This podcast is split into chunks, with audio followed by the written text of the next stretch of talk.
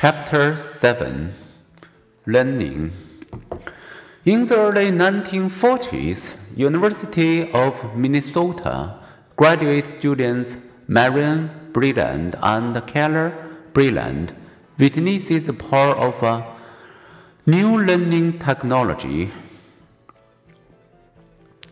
Their mentor, B.F. Skinner, would become famous for shaping rat and pigeon behaviors by delivering well-timed rewards as animals inched closer and closer to a desired behavior. Impressed by Skinner's results, the Brelands began shaping the behavior of cats, chickens, parakeets, turkeys, pigs, ducks, and hamsters the rest is history.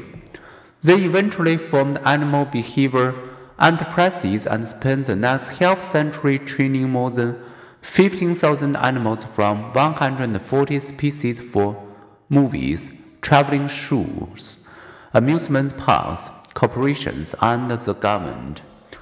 The Brelands also trained trainers, include SeaWorld's first training director, while writing a book about animal trainers, journalist Amy Sutherland wondered if shaping had used closer to home, if baboons could be trained to skateboard and elephant to paint, might the same techniques work on that stubborn but lovable species, the American husband, step by step she began thanking Scott if he threw one dirty shirt into the hamper.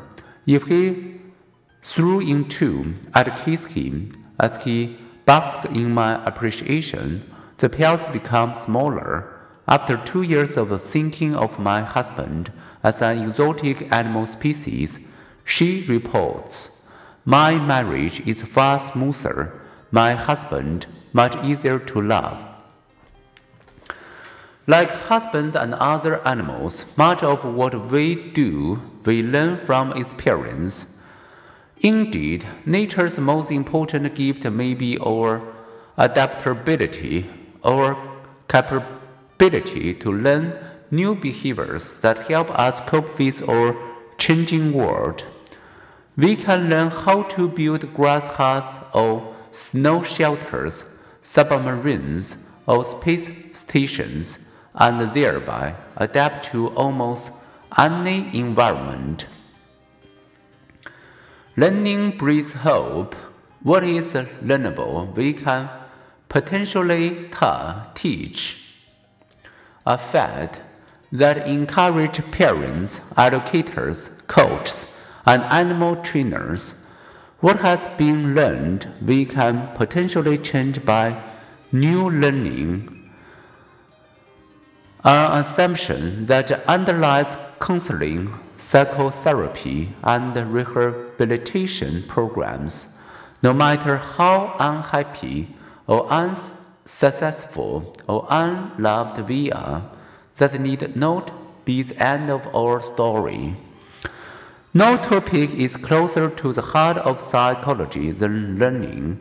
In earlier chapters, we considered infant learning and the learning of visual perceptions, of drugs expected and of gender rules.